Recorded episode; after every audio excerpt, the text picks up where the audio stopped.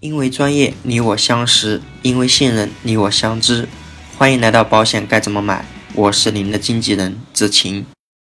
今天我们一起来聊一聊新生儿黄疸。嗯，大家也可以关注微信公众号“保险该怎么买”创始号，回复“黄疸”也可以查看图文版的信息。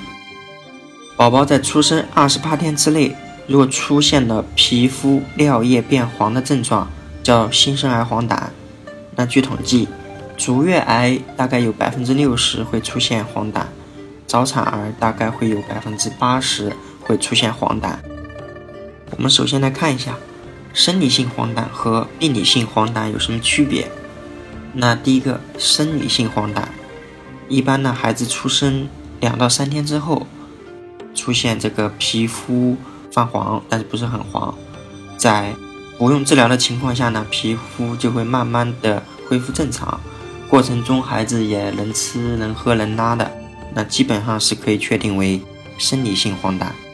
第二个就是病理性黄疸，那一般情况下，在孩子出生二十四个小时之内，如果出现了皮肤泛黄、不吃奶，而且哭闹不止，嗯，便便有一些灰白色的话，基本上是可以确定为那个。病理性黄疸，那这时各位宝妈宝爸要注意了，要带着孩子及时就医哦。那说完黄疸的分类，那我们来看一下胆红素又是个什么鬼？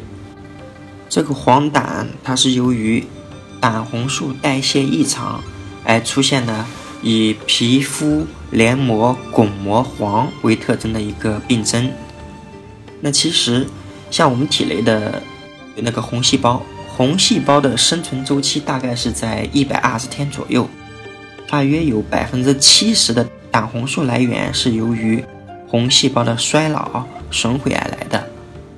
那胆红素它有以下特征：第一个，当血液中的那个胆红素过高的时候，就会出现，呃，皮肤黄啊、眼睛黄啊这种特征。那除了这个。皮肤黄这些问题之外，胆红素也是有毒性的，呃，对我们的大脑呢会造成不可逆的损害，呃，就有可能出现那种胆红素脑病。那当然，胆红素也并不是一无是处的，它也具有一定的抗氧化性。那以上是胆红素的大概的特征介绍，接下来我们来看一下这个病理性黄疸的简单的发病机理。嗯，第一，像胎儿期的时候，那宝宝和母体之间是通过胎盘来连接的。那如果胎儿的红细胞通过胎盘进入母体，而且这个时候呢，胎儿的红细胞携带的那个抗原是母体没有的，那母体会产生相应的一些抗体。母体产生的这个抗体呢，它就可以通过胎盘。进入到那个胎儿体内，那与胎儿的红细胞啊产生相应的一些免疫反应，那这就是新生儿溶血。发生这类的免疫反应啊，胎儿的红细胞就会大量的受损，那么血液中的呃间接的胆红素含量就会提高，嗯，肝脏的代谢呢，它当然就来不及处理那么多了，就会出现黄疸。红细胞它被破坏后释放的那个叫间接胆红素，那在正常的情况下，间接胆红素与我们肝上面的葡萄糖醛酸它会合成直接胆红素。这个直接胆红素相对于间接胆红素来说呢，它是比较稳定的物质。那如果这个时候，呃，肝发炎了，有相应的一些炎症。那胆红素的代谢也必定会受到一些影响，那么也有可能会出现病理性黄疸。呃，这个呢其实是病理性黄疸的主要的原因，就是肝炎这一块。好，经过我们肝脏处理过的那个直接胆红素，它的下一站就是我们的胆囊。嗯，如果出现了胆管堵塞。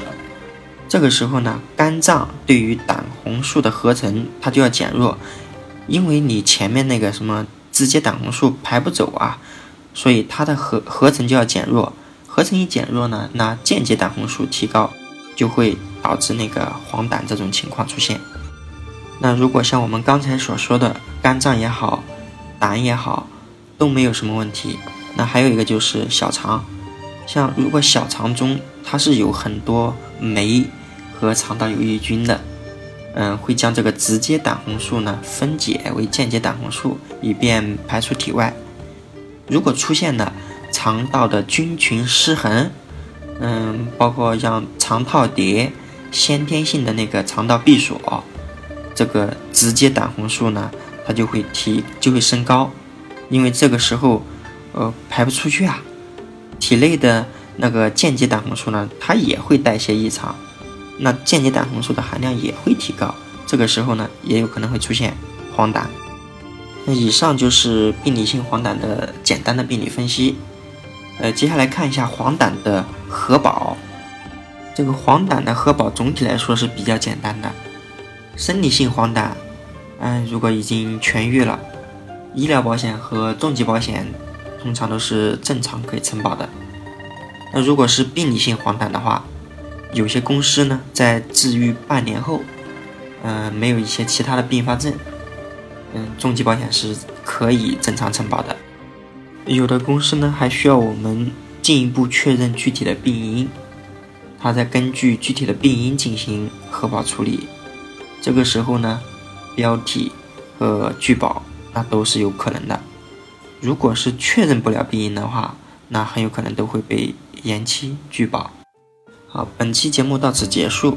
如果您想找一位财务上的经纪人，志勤可以为您的家庭财务出谋划策。